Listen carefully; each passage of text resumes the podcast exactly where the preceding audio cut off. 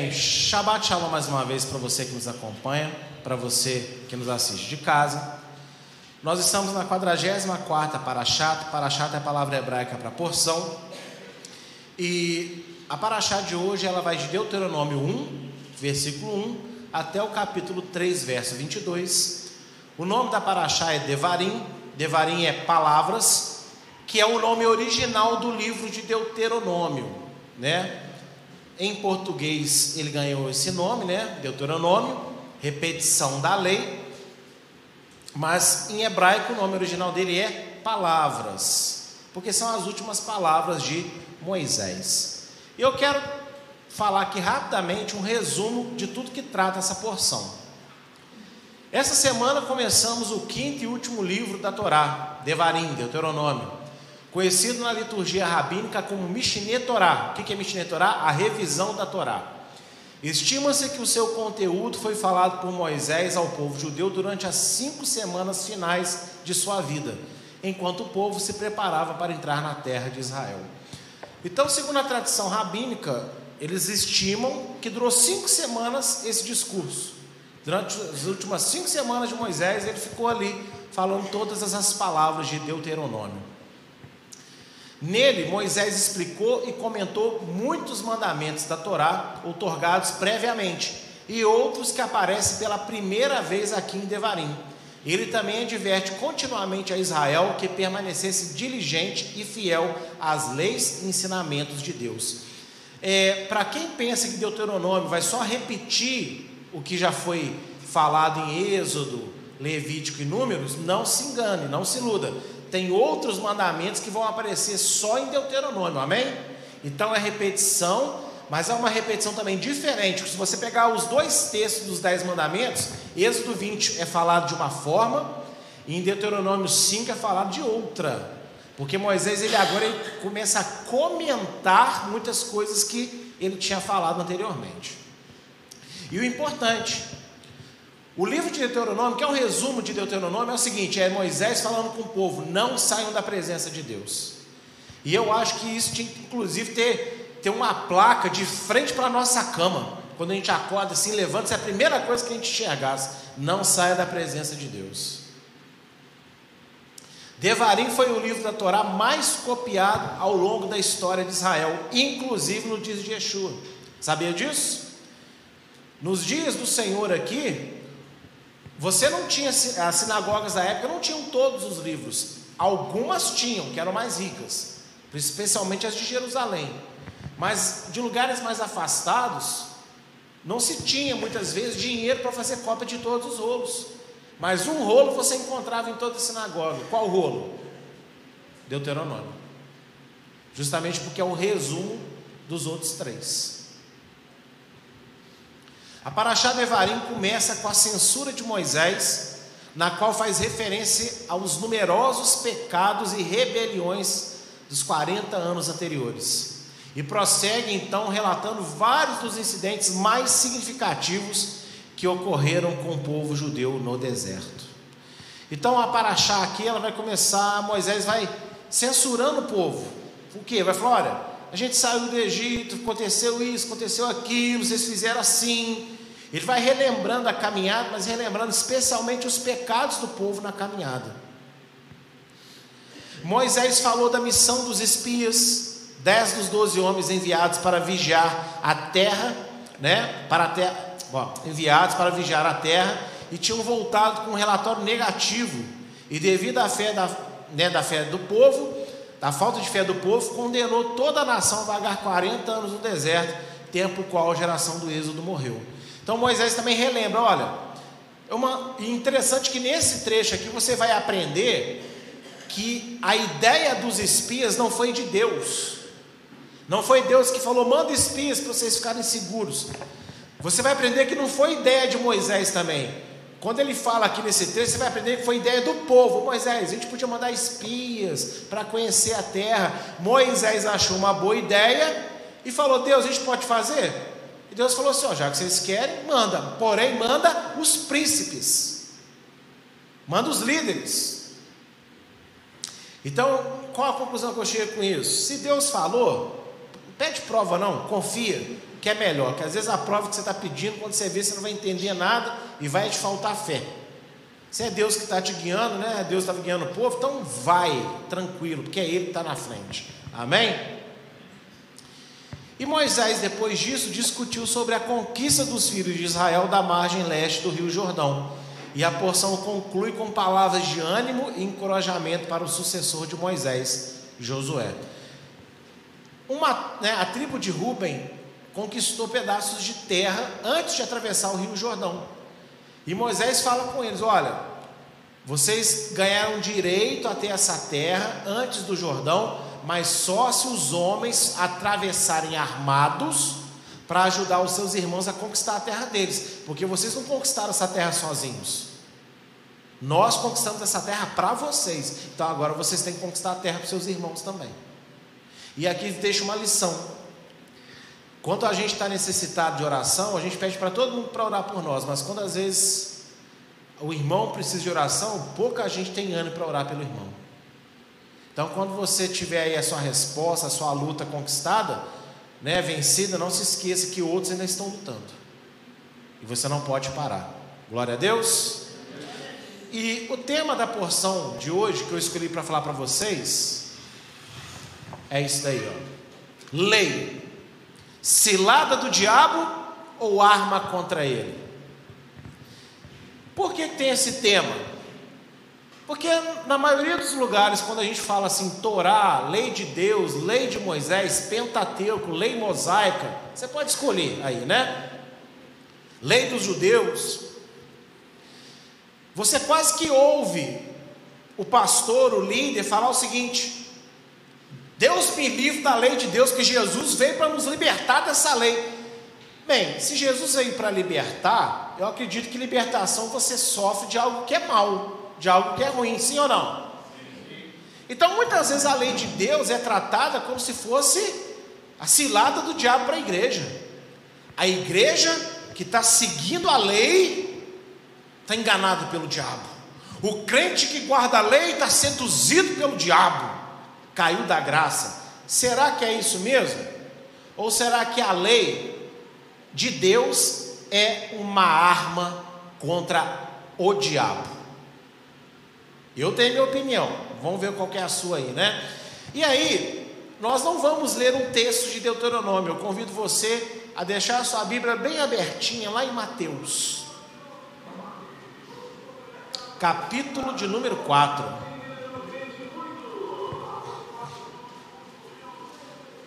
Abra aí a sua Bíblia em Mateus, capítulo de número 4.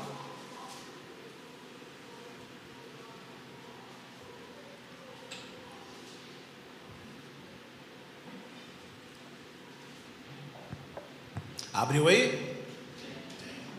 Então vamos ler o verso de 1 a 3. Então foi conduzido Yeshua pelo Espírito ao deserto, a ser tentado pelo diabo, e, tendo jejuado 40 dias e 40 noites, depois teve fome. E chegando-se a ele o tentador, disse: Se tu és o filho de Deus, manda que essas pedras se tornem em pães. Quem que é o tentador aqui? Diabo, Satanás, né? Quando você se empenhar pela comunhão com Deus, a opressão se intensificará e ficará pior em momentos de fraqueza e necessidade. A sua identidade como servo de Deus, sua unção, chamado, o seu propósito e a sua importância serão questionados e colocados em dúvida. Eu estou falando com você que está me assistindo aqui hoje, seja em casa, seja aqui na igreja. Se fizer, se, se o diabo teve coragem de fazer isso com o Senhor, você acha que ele não vai fazer isso com a gente? E quem aqui já experimentou isso? Você está meio frio na fé, você está meio assim, aí você pensa, não, vou fazer isso, vou fazer um, as mulheres, vou fazer um devocional com a pastora, eu vou ler mais a palavra, vou estar mais na igreja. De repente parece que você começa a ser exprimido de todos os lados. Coisas que davam super certo, de repente começa a desandar. Você se programou para fazer aquilo ali que era tranquilo, de repente você não consegue fazer mais. Surge vários empecilhos. Ah, não, eu vou mais na igreja. Chove, fura o pneu do carro, chega visita na sua casa de última hora. É assim ou não é assim? Porque Yeshua estava 40 dias se consagrando no deserto. Se consagrando, a palavra consagração significa se doar para, se entregar para, se encher de. Isso que significa consagração. Você se enche de. Do que, que ele foi se encher 40 dias no deserto? De Deus. Porque ele ia começar o seu ministério. Você não vê Yeshua fazendo outro jejum durante seus três anos e meio. Se ele fez, não está relatado. Mas antes de trabalhar três anos e meio ali, ó, na pauleira, ele fez um jejum de 40 dias e 40 noites, sem tomar água, sem comer nada. Ele foi se encher de Deus. E quando está no finalzinho do jejum, na última hora do jejum, quando ele está ali orando para entregar, o diabo chega. E na nossa vida não é diferente, não. Quando você quer se encher de Deus, buscar mais de Deus, é a hora que o diabo ele vem para te atribular. Quando eu falo diabo, eu quero dizer demônios, porque o diabo não é onipresente. O diabo ele não está aqui me atribulando, atribulando ali o Lucas, atribulando o Reginaldo lá ao mesmo tempo. Só Deus está em todos os lugares ao mesmo tempo. Só Deus. Mas os demônios são muitos. Dentro de uma pessoa, às vezes se encontra uma legião de demônios. Dentro de uma pessoa. Então eu garanto para você que deve existir no mínimo um demônio para perturbar cada um aí, incluindo a mim. E quando a gente quer se doar mais para Deus, o diabo vem. Ele intensifica a luta, ele intensifica o problema, ele distrai você, ele cansa você, ele faz tudo que tiver ao alcance dele ele questiona, ele joga questionamentos na sua mente, se você realmente é filho de Deus. Ah, mas eu nunca pensei isso. Lógico que pensou. Quantas vezes, eu, eu, eu lido com pessoas que falam assim: Ah, eu não sei se Deus ainda me ama. Eu não sei se Deus está chateado comigo. Eu não sei se eu mereço. Eu não sei isso. É assim ou não é que acontece com as pessoas? Propósito é questionado. Quantas vezes eu converso com as pessoas, ah, eu não sei se o meu chamado ainda está de pé, eu não sei se é isso ainda aí e tal. E olha como é que ele chega conversando com Yeshua. Se tu és o filho de Deus, mas como assim se tu és? Ele era, aliás, ele é até hoje. Mas o diabo faz isso com a gente, amém? A sua fé em Deus será pervertida para que perca o foco e obtenha de forma ilícita tudo aquilo que precisa. E enquanto isso, as suas fraquezas serão usadas para camuflar as suas reais prioridades. Aqui, 40 dias no deserto, sem pão, sem água. O que, que Yeshua estava querendo? Pão, água, comida. Ah, não, mas ele é o filho de Deus. Mas a carne dele, naquele momento, era sem glória. Então significa que ele estava magro, desnutrido, como qualquer outra pessoa que atravessasse um jejum de 40 dias. Você consegue entender isso? Que depois de 40 dias no deserto, sem comer e sem beber nada, Yeshua perdeu uns bons quilinhos. Quem acha que ele perdeu uns bons quilinhos aí? Então o que, ele estava querendo no final do jejum dele? Quando você entrega um jejum, o que, que você quer fazer? Você não quer dormir e esperar outro dia, não? Não, né? Você quer comer. E aí, olha só, o que, que o diabo chega falando? Transforma essa pedra em pães. Coma. Em outras palavras, usa o teu poder, usa a tua autoridade e consiga aquilo que você precisa. Mas não era para Yeshua fazer dessa forma. Se ele fizesse isso, ele estaria pervertendo a autoridade dele. E é assim que o diabo muitas vezes nos convence a conquistar coisas na nossa vida. Yeshua teve necessidade de pão naquele momento. Você, muitos dias da sua vida, tem necessidade. Em, várias áreas. da sua vida, sim ou não? E aí sempre vem uma ideia mirabolante, um conselho mirabolante para você conquistar aquilo. Só que o problema é que essa conquista, esse meio, essa forma de se alcançar esse objetivo, não está na palavra de Deus, não é a forma como Deus quer. Só que o diabo falou com Yeshua: se você é filho de Deus, ou seja, Deus é contigo, o que você fizer, Deus assina embaixo. Não é assim que a gente às vezes pensa?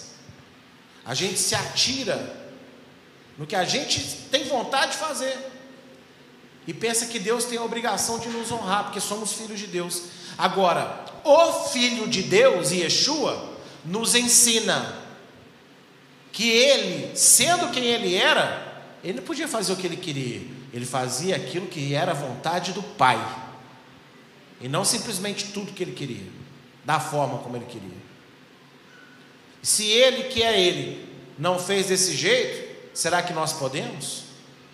Será que nós devemos? E a prioridade de Yeshua, naquele momento, era terminar o propósito em santidade, assim como ele foi durante 40 dias em santidade. Cuidado com as ideias mirabolantes que o diabo coloca na sua cabeça, para você conquistar, para você fazer, para você lidar com a sua vida do jeito que está te parecendo mais adequado. Afinal de contas, ninguém é você, você que é você. Então Deus sabe que está no seu coração. O problema é que o nosso coração é enganoso. Então cuidado, porque às vezes a sua verdadeira prioridade está sendo deixada de lado em nome de uma conquista que você acha que tem que adquirir com a sua força, do seu jeito, e ainda pior, achando que Deus está contigo, só porque você é filho dele. E aí, por que, que eu estou dando isso aqui? Porque Yeshua vai responder em Mateus 4, 4 o seguinte: Mas, respondendo, disse: Está escrito, nem só de pão viverá o homem, mas de toda a palavra que sai da boca de Deus. E onde está essa resposta? Deuteronômio 8, 3. Yeshua usa um mandamento, ele usa a lei de Deus para se defender do diabo. E o ano passado, se eu não me engano, eu ministrei sobre esse versículo específico. Que não só de pão viverá o homem, Deus está falando para o povo. Eu fiz vocês vagarem 40 anos no deserto e não ter nada para plantar e para colher. O tudo que vocês tinham para comer, o que eu tinha para dar para vocês. Então, quando fala não só de pão viverá o homem, mas tudo que fala na boca de Deus, ou seja, se Deus falou que vai te sustentar, Ele vai te sustentar, ainda que não seja com aquilo que você sonha. O povo de Israel sonhava em comer carne churrascada todo dia, né, pepino do Egito, repolhinho, legumes selecionados no vapor, talvez, mas o que eles tinham para comer era maná. Eles não foram sustentados com aquilo que eles queriam, mas eles foram sustentados por Deus, porque Deus falou que ia sustentar eles. Talvez hoje na sua vida você não tenha o que você sonha, o que você pensa que precisa ter, mas se Deus falou que está contigo, confia, porque Ele vai te sustentar, mas vai sustentar com o maná dele, não com o que você pensa que é. Então, não só de pão viverá o homem, mas de toda a palavra que sai da boca de Deus, lá em Deuteronômio 8,3 significa o seguinte: eu falei que ia dar comida para vocês, eu dei comida, mas eu dei a minha comida. O que eu quis dar, e o que eu quis dar foi maná. Para ver se vocês vão ser gratos, para ver se vocês iam me adorar. E assim, aplicando de uma maneira um pouquinho mais ampla, talvez você tenha o sonho, o desejo de ter outro trabalho na sua vida de ter às vezes um outro tipo de casamento, não casar com outra pessoa, né? Separa não, fica juntinho. Mas às vezes você quer que seu casamento seja diferente. Às vezes você quer que a sua igreja seja diferente, mas aqui, se for o que Deus te deu, fica quietinho e agradece a Ele por esse maná. Porque na hora certa ele pega e vai melhorar, abrir outra porta, de outra maneira. E teve gente que morreu nos 40 anos no deserto comendo maná, sim ou não? Então talvez para a nossa vida é esse maná que a gente vai ter e sejamos gratos a Deus por esse maná. Porque toda vez que o povo reclamou do maná, teve problema. Toda vez que o povo quis comer uma coisa diferente que não fosse maná, teve problema. Deus até deu, mas teve problema. Se Yeshua orasse ali e transformasse a pedra em pão, ia ter acontecido. Porque fé para isso ele tinha, sim ou não? Mas ia ter problema, não ia? Ia. E talvez hoje a gente não estivesse, não tivesse o que? Salvação. Então a lei de Deus, Deuteronômio nos ensina que se Deus falou, está falado, vamos crer. E assim uma outra aplicação bem rapidinha.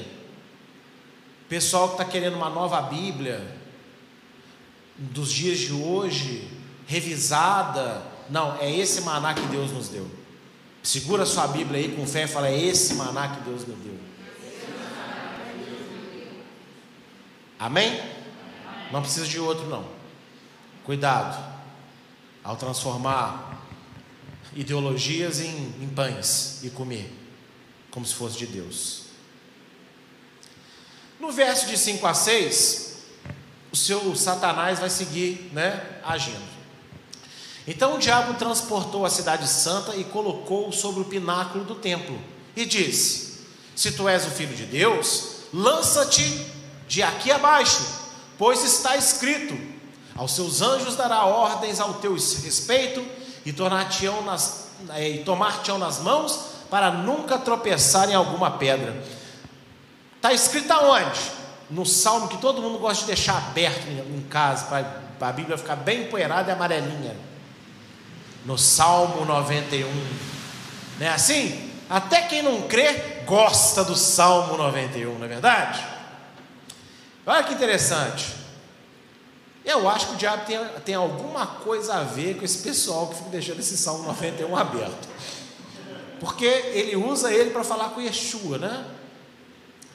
Você sempre será posto em situações que exigem ações precipitadas, ansiedade, e egoístas, soberba, mas que parece ser de muita fé.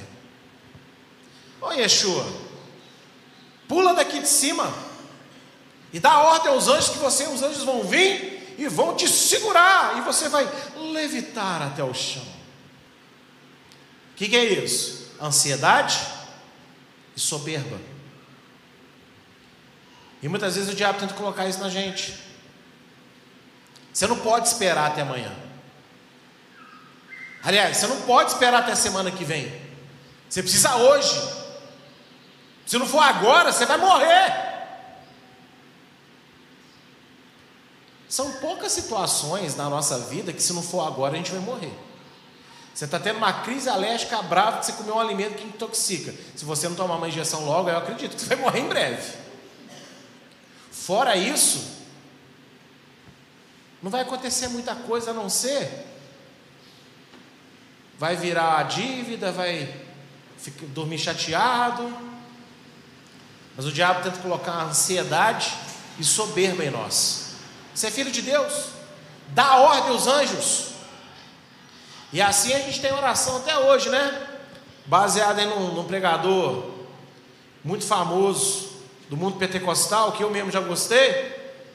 Senhor, manda os anjos aqui agora para me cobrir, mas não manda qualquer anjo, não, manda Miguel, como assim?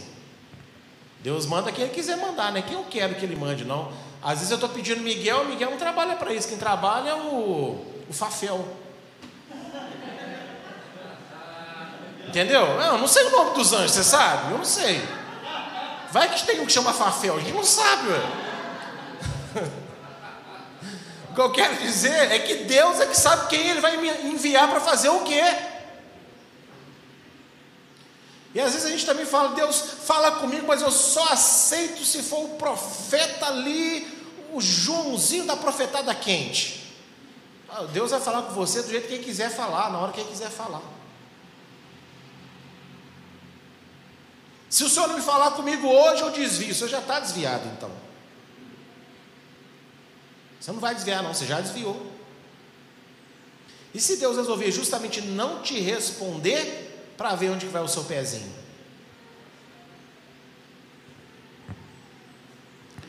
A palavra de Deus só tem poder em sua vida.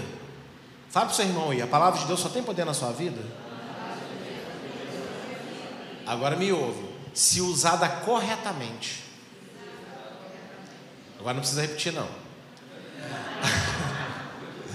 Ao se usar versículos isolados, desconectados de seus contextos, se abre portas para a aquisição de maldições, já que tal atitude pertence a Satanás e seus demônios.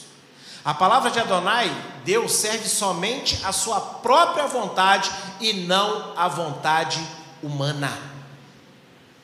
Ó amigo, você não pode pegar a palavra de Deus e fazer o que você quiser dela, não.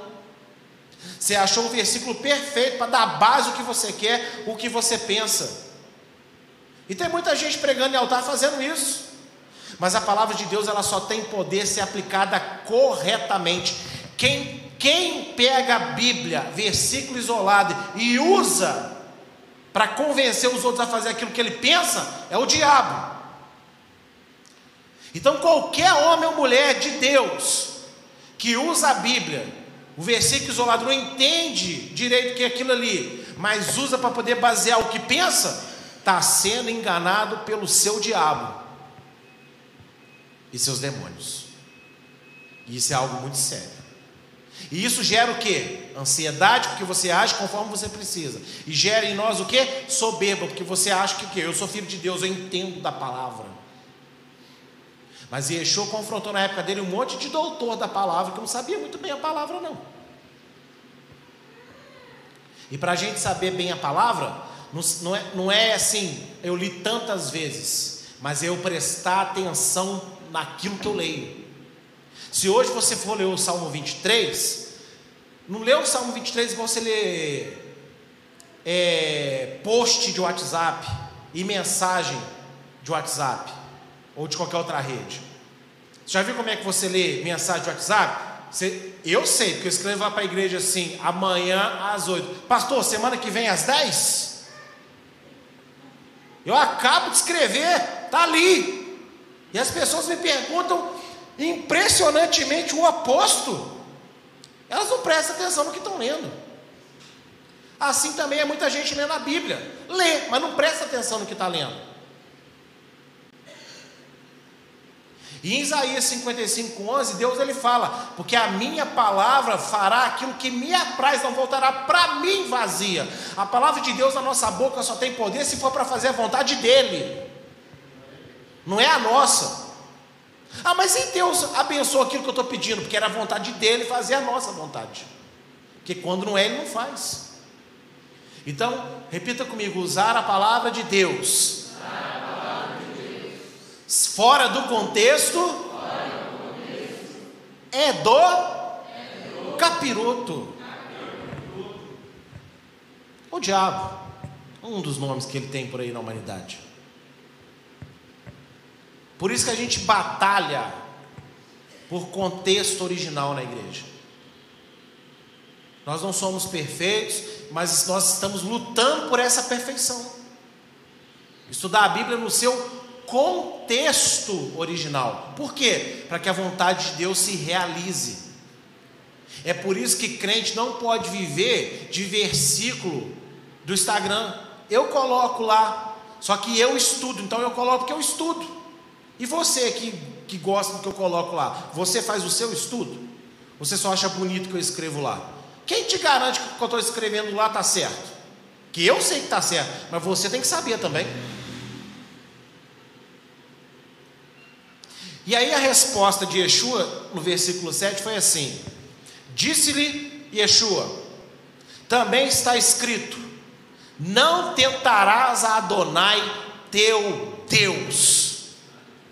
Ou seja, eu não vou ser ansioso e não vou ser soberbo, porque eu não posso fazer a minha vontade. No Evangelho de João ele disse: Eu não vim para fazer a minha vontade. E a vontade do meu pai não é que eu pule aqui e levite como super-homem, não. Talvez as pessoas não saibam, vou falar uma linguagem que está mais na moda aí dos, dos, dos Netflixeiros aí, né? Não seja, não vou levitar como um capitão pátria. Tem gente aí que sabe muito bem o que eu falei. Está me assistindo em casa. É, exatamente. E aí preste atenção. Aonde está a resposta de Yeshua? Lê para mim aí, tá lá, ó. Aonde que está, gente? Deuteronômio 6,16. Opa! O diabo pegou a bolinha, né? Da tentação e sacou. Pá! Yeshua rebateu. Lê nele. O diabo devolveu. Segunda vez Yeshua, pá! Lê nele de novo. Interessante. E por último, opa, e por último, o diabo seguiu dizendo: Novamente transportou o diabo a um monte muito alto e mostrou-lhe todos os reinos do mundo e a glória deles. E disse-lhe: Isto tudo eu te darei se prostrado me adorares. Se me adorares. O principal propósito do diabo é fazer você errar o alvo, excluindo Deus dos seus planos e os planos de Deus da sua vida. Você acha que o diabo está preocupado se você vai ficar doente com câncer? Gente, olha para mim por um instante. O que, que o diabo ganha colocando um câncer numa pessoa e ele olha para a pessoa assim: seu canceroso. Não é isso não. Quando o diabo tem autoridade para colocar uma doença em alguém, tem um objetivo só: que através daquela doença, a própria pessoa que está doente, em primeiro lugar, blasfeme contra Deus. Não lembra de Jó? E pior, fazer com que as pessoas perto do doente blasfemem contra Deus. Não foi o que ele fez com a mulher de Jó? Não foi que ele influenciou os amigos de Jó? Tudo que o diabo se alegra, a alegria do diabo é roubar a tua salvação, que é o alvo da nossa vida. Vamos ler Filipenses 3, de 12 a 14?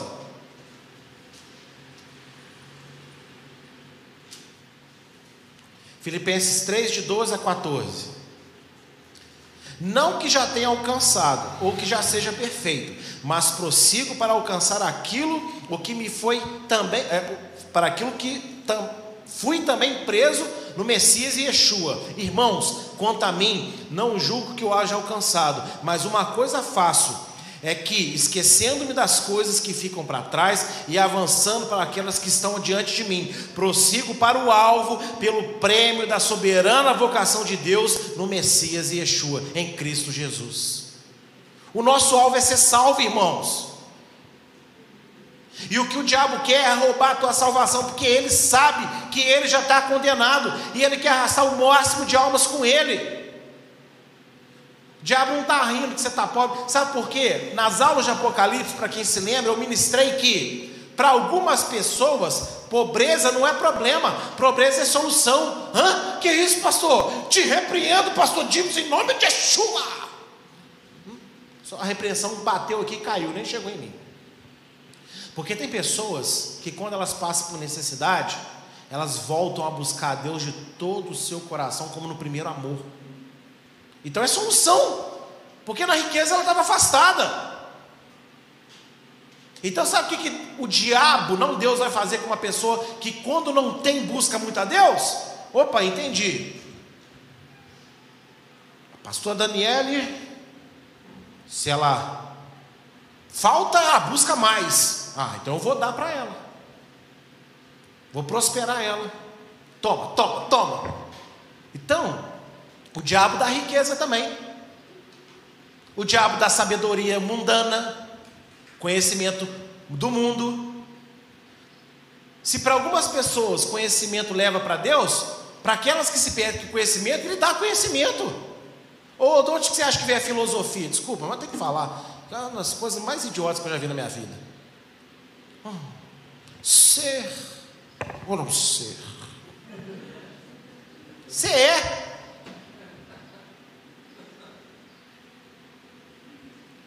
Existem coisas que só alimentam o ego humano. E o diabo quer tirar o teu alvo.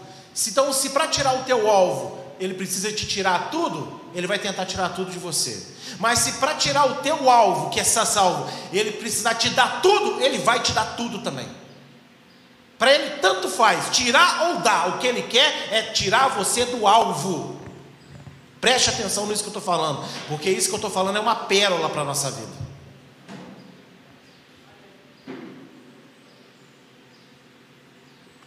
Desde o seu nascimento, estou falando de você que está aqui me ouvindo.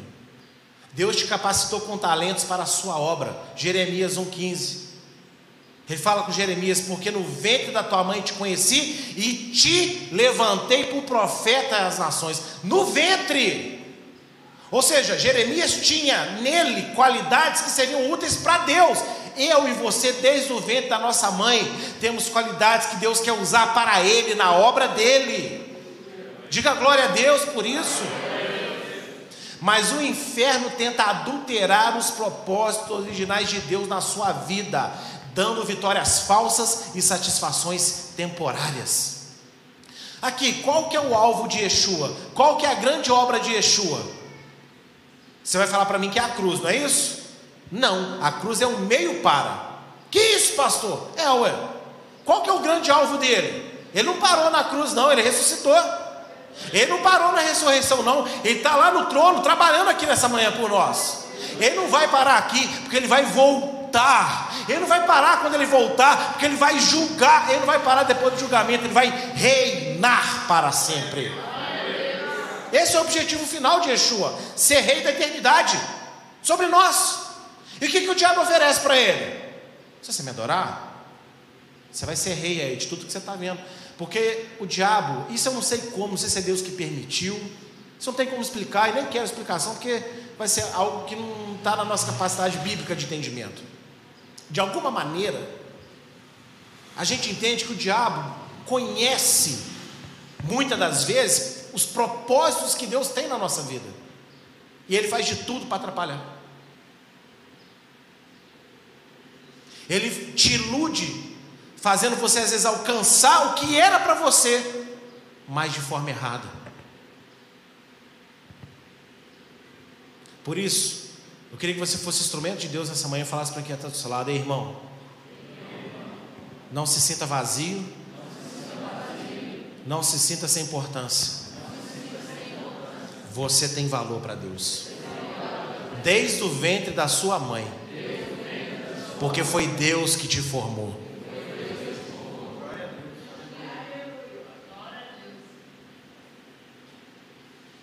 O inferno possui poder, mas Adonai é quem detém todo o poder. Amém? E Satanás não pode negociar aquilo que não é dele, embora o faça pensar que sim, afinal ele é um grande mentiroso. João 8,44, o que, que fala para nós? Que diabo ele não só é mentiroso, ele é o que também da mentira? Pai. Então se alguém, se tem alguém que sabe mentir, é o seu diabo. Agora vem cá. O que, que ele prometeu para Yeshua? Se você me adorar, eu te dou os reinos da terra. Quem foi que disse que ele é dono da terra para dar os reinos da terra para Yeshua? Vamos ler Êxodo 19, 5? Vale a pena, né? Êxodo 19, 5.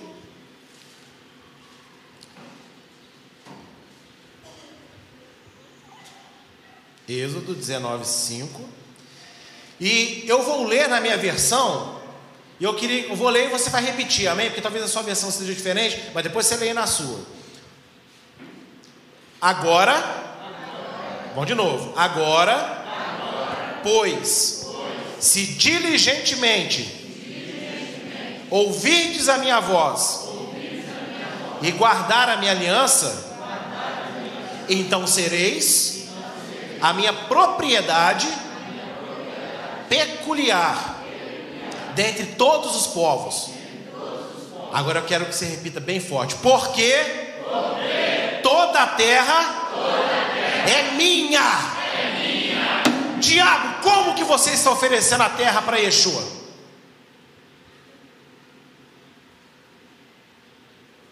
O diabo é dono do quê? Ah, não, pastor, ele é dono dos governos aqui. Segundo Pedro, ninguém sobe a governo nenhum se por Deus não for dado. Ainda que seja um tirano. Só subiu lá porque Deus deixou. Então o diabo é dono do que? Fala para mim, gente. De quê? Então o que, que ele pode oferecer? Nada. Só ilusão. Aleluia. E aí, no versículo 4 de Mateus, ó, no versículo 10 de Mateus 4, Yeshua diz assim: Então disse Yeshua: Vai-te, Satanás, porque está escrito: A Adonai teu Deus adorará, e só, só, apenas a nenhum outro servirás. E aonde está escrito isso?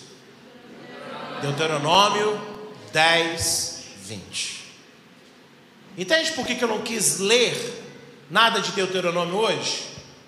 Mas eu quis te mostrar ele sendo usado.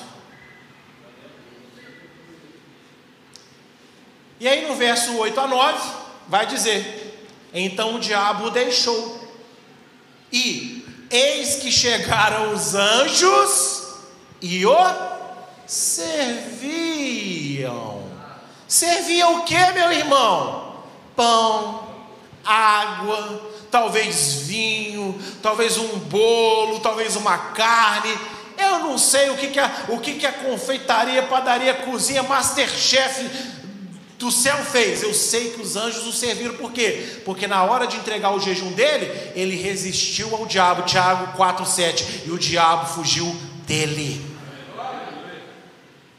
É o que está escrito em Tiago 4,7. Resistia ao diabo, sujeitai-vos a, sujeitai a Deus e resistir ao diabo, e ele fugirá de vós. Quando Yeshua falou, sai Satanás, ele não teve opção, não, eu vou ficar, vou bater o pezinho e vou ficar. Ele falou, vai. A voz de Yeshua vai e empurrou ele para longe. E é assim se a gente estiver no Senhor, quando a gente dá uma palavra também sai, não é opção para o demônio ficar, ele é empurrado para longe. Yeshua resistiu às tentações de Satanás, repetindo a lei do seu Deus e Pai, Adonai, pois estava cheio dela, tanto de conhecimento, contudo, especialmente da prática da mesma. E também nós devemos guardar fé, pela fé a Torá, a lei de Deus, resistindo às investidas do diabo contra as nossas vidas, seguindo o exemplo perfeito de Yeshua. Eu não sei você, tá? Se você quiser se proteger com galho de arruda, se você quiser proteger com sal para deixar no canto da casa, se você quiser proteger com, com amuleto ungido lá de Israel, que veio da água do Jordão, fica à vontade. Cada um faz o que quiser da vida, não é assim? Agora, o meu Senhor, que eu espero que seja o seu também, quando o diabo vem num momento de extrema fraqueza e necessidade dele, entenda, entenda o que eu quero dizer. Uma pessoa depois de 40 dias de jejum, a mente dela também está fraca, ou não está? Isso aconteceu fisicamente com Yeshua. Porém, quando o diabo veio, sabe como é que Yeshua se defendeu? Torá nele, Torá nele, Torá nele, lei nele, lei nele, lei nele. Deuteronômio, Deuteronômio, Deuteronômio. Agora você acha que se Yeshua apenas conhecesse a palavra e não a praticasse, você acha que o diabo ia dar ouvido para ele? Você acha que o diabo ia ter sido vencido por Yeshua? A palavra de Yeshua estava acompanhada de prática. Ele falou porque ele fazia. Que se você lembra em Mateus 22, ele critica os fariseus. Por quê? Eles falam, mas não fazem. Então, se Yeshua falou, é porque ele fazia. E se ele fez e deu certo com ele, ué, quem que eu vou imitar então? Quem que você vai imitar, irmão? O profeta que lá do alto monte? Você vai imitar o pastor fulano? A pastora ciclana? Você vai imitar o rabino A, o, o guru não sei das quantas, ou você vai imitar Yeshua? O que, que diz em Romanos 3,31? Anulamos a lei por causa da fé? Não. Antes estabelecemos a lei. E Yeshua estabeleceu a lei diante do diabo e foi vencedor.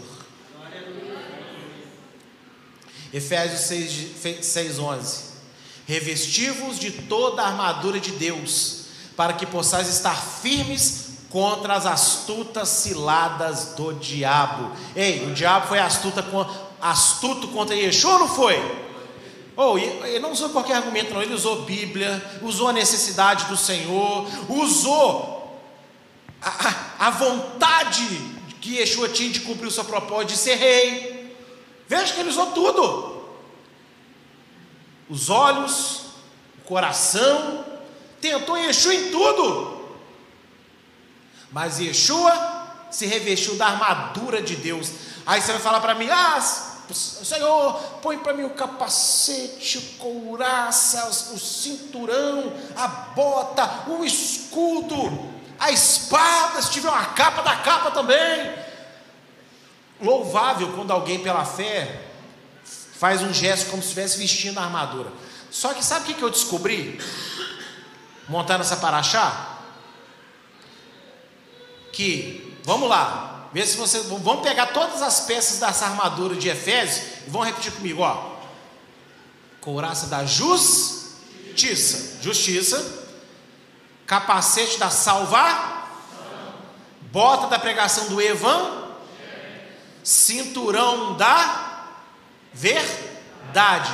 Escudo da fé. E a espada que é da palavra. Tudo isso é sinônimo de lei. Segundo a Bíblia, você pode pesquisar ela de fora a fora, vai ter momentos que Deus vai falar que a sua lei é justiça, a palavra, a, a lei de Deus é a palavra dele, a lei de Deus gera fé nas pessoas, Mateus 23, 23. A lei de Deus guarda as pessoas na salvação. Não salva, mas guarda as pessoas em salvação. A, a lei de Deus é a verdade. A lei de Deus é evangelho que, que Yeshua fez então? Ele se revestiu do que, gente? Da armadura de Deus, da lei de Deus. Salmo 119, 97 a 98, o texto que eu falei que o pastor Vitor tinha que estar pregando, que veio na hora, assim, estava falando uma coisa interessantíssima, mas me, me pulou aquilo aqui. Tive que falar para ele ler.